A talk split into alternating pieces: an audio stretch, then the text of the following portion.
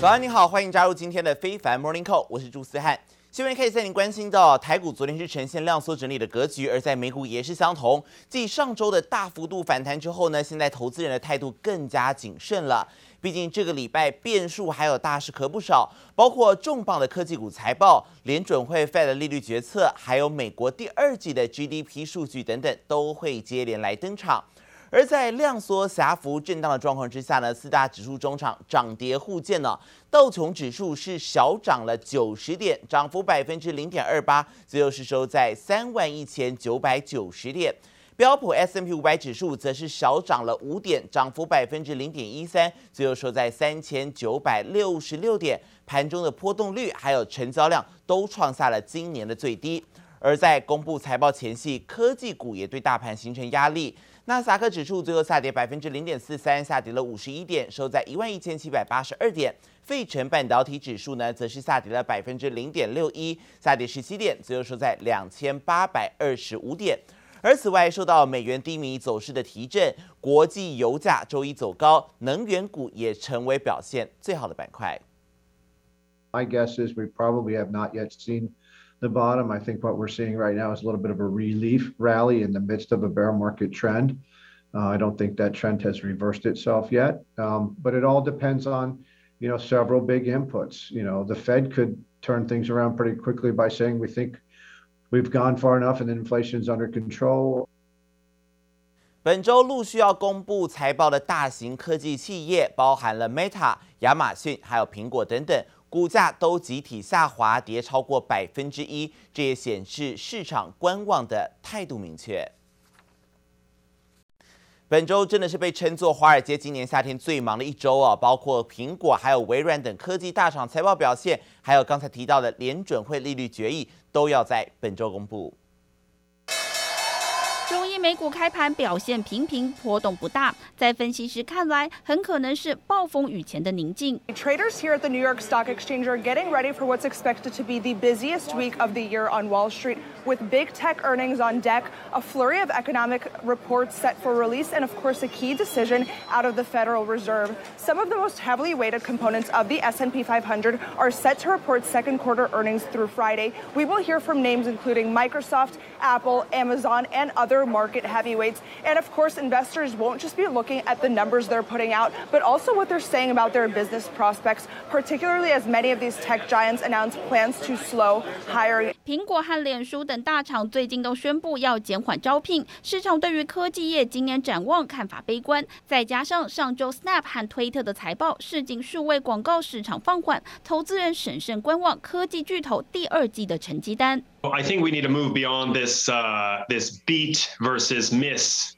paradigm, Brian, because clearly the companies have understood this and tend to lowball estimates. But as you mentioned, we just cut all our estimates for digital ad spending through the second half of the year and into 2023. Pretty much, uni- not universally, but pretty much across the board, we are looking at revenue growth slowdowns from these companies. So the, the estimates for growth for Microsoft and Alphabet is 14% each. For Apple, only 2% revenue growth is what's forecast, and Amazon 6%. Now, that Amazon 6% revenue increase would be the slowest growth for any quarter going back to 2001. 科技业财报出炉前，就有不少利空消息笼罩。台湾时间周四凌晨要公布的联准会七月利率决议，更是市场关注焦点。It's a very exciting week from a data perspective. All eyes on the Fed because right now monetary policy is really dictating um, how, how markets are behaving, and all eyes to see how the Fed continues its, its hawkish path. 分析师普遍预估，联准会这次将再度升息三码，加快升息到四码的几率不大，但也不敢完全排除升息四码的可能性。联准会主席鲍尔会后记者会上的政策态度，对市场走势和投资人信心影响甚大。记者王新文、黄一豪综合报道。华尔街普遍预期，美国联准会在本周的货币政策会议上将要宣布升息三码，年底之前会继续维持紧缩货币的步伐，要来对抗通膨。但是大举升息恐怕会让经济推入衰退，因此也预期明年的上半年将会开始降息，要来提振经济的成长。而投资人目前预期到年底时利率将会升到百分之三点三，也就是说比现在呢还要再升七码，但升息也就到此为止了，并压住 Fed 将在明年六月开始降息，到二零二四年中利率将会降到百分之二点五左右，也就是说再降息大约四码左右。而投资人压住利率将会快升快降，其实是有根据的。因为根据联准会最新的经济预测报告显示，央行官员估计明年的利率可能会回升到百分之三点八，但最终会回落到百分之二点五左右，也都符合市场的预期。而美国的通膨问题持续延烧之下，周一美国最大的零售商 Walmart 下调了第二季以二以及二零二三年的利润预期，到比第二季减少了百分之十三，而二零二三年的营运利润则是百分之三十八。这个消息一出，也让沃尔玛的盘后股价跌了超过百分之九。Walmart lowering its profit outlook for Q2 with consolidated sales growth now expected to be at 4.5% for the second quarter. The stock is reacting negatively after hours, uh, off about, as you can see, they're about 8% thus far. This reminds me of a quarter ago, except that, guess what? Walmart is offering up their information before earnings day, and this is really how it's supposed to be done. I think the stock was down 25% one quarter ago. 面临到通膨以及库存过量的压力，沃尔玛试图要将额外的成本转嫁给消费者，这样的策略呢碰到了瓶颈，最终只能以降价出售的方式来减低库存压力。而沃尔玛下修财报预测的消息一出，其他的零售商盘后股价也纷纷下挫。美国第二大零售商塔吉特跌超过百分之五，还有亚马逊也跌了将近百分之四。美国参议院二十五号呢将会就晶片法案进行最后程序投票，最快二十六号通过之后呢就会交付到众议院表决。众院民主党领袖希望赶快来安排投票，以赶在众院二十九号休会之前来通过法案。而晶片法案延宕已久，晶片业者也表明，如果美国的立法程序延宕，他们将会取消投资计划。这也促使美国商务部长雷蒙多在上周再次喊话，强调提升美国的半导体实力攸关国家安全，呼吁国会要加快动作。但是困难之处是在于部分的议员到现在仍然是坚持反对的立场，而其中无党籍的议员桑德斯，还有保守派的议员都认为这样的一个法案呢有图利晶片业者的嫌疑。另外，以李麦克为首的共和党参议员则是表示。晶片法案支出可能会助长通膨飙涨，进而伤害弱势族群还有中产阶级。而各种反对声也让晶片法案能否顺利过关增添了更多的变数啊。而接着也带您来看到的是，欧洲还有俄罗斯北溪一号天然气运送问题持续延烧当中。俄罗斯天然气公司周一是声明，预计周三起将会再停止一台西门子涡轮机的运作。这将会让北溪一号的管线的天然气供应量再降到总产量的百分之二十，剩下目前产量的三分之二。而这个消息一出，欧洲天然气的期货价格飙涨百分之十。На сегодняшний день никакого пути решения той проблемы, которая возникла по компрессорной станции Портовая, нету. Ну, нету такого решения, понимаете, пока. Компания Siemens пока молчит, пытаются найти эти решения. Но решения нет. 而受到能源供应的担忧、美元下跌，还有市场对于联准会升息的谨慎心态影响，周一原油期货呢震荡之后是收涨的。来看到纽约九月原油期货呢收涨了百分之二点一七，涨了两块钱，最后是报每桶九十六点七美元。布兰特十月原油期货则是收涨一点八一美元，涨幅达百分之一点八四，最后是报每桶一百点一九美元。至于在黄金方面，美债殖利率回升，黄金回吐上周涨幅之后小幅度的下滑，而且为了要因应联准会公告升息幅度，市场转趋观望。分析师指出，投资人在联准会会议之前抛售黄金是正常的现象。纽约八月黄金期货最后是收跌了八点三美元，跌幅达百分之零点四八，最后是报每盎司一千七百一十九点一美元，提供给您做参考了。而另外，针对日元快速贬值，有越来越多的经济学家表达忧虑。日本的重量级经济学者野口优纪雄他就示警了，说日本的人均 GDP 即将要被南韩超越。obviously, uh, we, we also need to take account of the inflation. Uh, but uh, I think yen is definitely at the historically low level. And perhaps more importantly, it is a speed at which yen has weakened so far in the year. And I think the speed uh, so far actually warrants Japanese government to intervene because uh, Japanese can get sympathy for trying to deal with excessive volatility in the exchange rate. 这位经济学家他用今年七月中旬的汇率来计算韩日二零二零年的人均 GDP，发现南韩已经将近三万两千美元，但是在日本只有三万零两百美元。 但啊，往十年前来倒转，日本人均 GDP 可是高出南韩高出将近一倍之多。这代表日本人实际上正在变穷。如果日本央行一意孤行，坚持宽松的货币政策，一旦美元对日元汇率达到了一百四十，那么就将会被韩国正式超越。台积电的劲敌韩国的三星电子在昨天也高调举办了三纳米晶片出货仪式，这象征该公司在制造最先进晶片的竞赛之中已经达成了重大里程碑，与台积电的竞争也更加白热化。不过，三星仍然没有揭露三纳米客户到底是谁，也让外界十分好奇。纯白机身恣意翻转，摊开色彩鲜艳的荧幕，就像翻开书本一般。最新一代折叠荧幕手机即将亮相，野心勃勃的三星电子，除了手机外，在半导体先进制程上也相当积极，硬是弯道超车了劲敌台积电，抢先在二十五号举办首批三奈米晶片的出货仪式。 삼성전자 파운드리 사업부는 혁신적인 기술력으로 세계 최고를 향해 나아가겠습니다라는 자신감과 함께 3나노 GAA 공정 양산과 선제적인 파운드리 기술로 사업 경쟁력을 강화해 나가겠다는 포부를 밝혔습니다. 三星在京畿道华城厂区举行活动，包括韩系晶片合作伙伴以及其他设备商都出席力挺。不过，令外界十分好奇的还有三星首批三奈米晶片的客户名单十分神秘。根据日经亚洲透露，中国的加密货币矿机厂商可能是买家之一，但近期加密货币价格直直落，长远来看，矿机业者实在难以成为长期合作的稳定伙伴。 而三星也针对三奈米 GAA 工艺扩大应用的范围做出说明。 트랜지스터 구조 연구를 2000년대 초부터 시작했으며 2017년부터 3나노 공정에 본격 적용해 지난달 세계 최초로 GAA 기술이 적용된 3나노 공정 양산을 발표했습니다.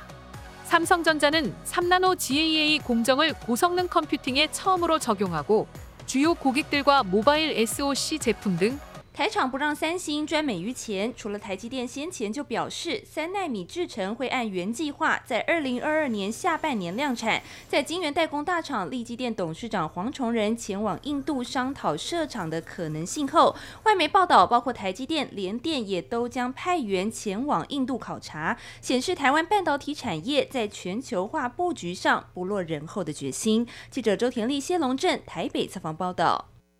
同样是半导体的相关消息，Intel 还有联发科在昨天宣布建立策略合作伙伴关系。联发科将会利用英特尔的晶圆代工服务，在 Intel 十六制程来打造终端智慧产品，而这也是联发科开出台湾 IC 设计业者的第一枪，让 Intel 代工量产。业界预期联发科最快将会在二零二三年端出新品，来抢食智慧终端商机。联发科是台积电的第三大客户，跟 Intel 开启了晶圆代工合作之路，也让市场关注未来双方如果迈向先进制程的合作，那么对于台积电来说将会更加的不利。而近期晶圆代工市场消息频传，从投资者的角度来看，台积电越来越多客户采多元代工的模式。包含 Intel 宣示强化晶圆代工之后，挖了台积电不少的墙角，而三星也积极宣传先进制程的进展。不过，从台积电的角度，或许这也代表晶圆代工市场有利可图的健康讯息，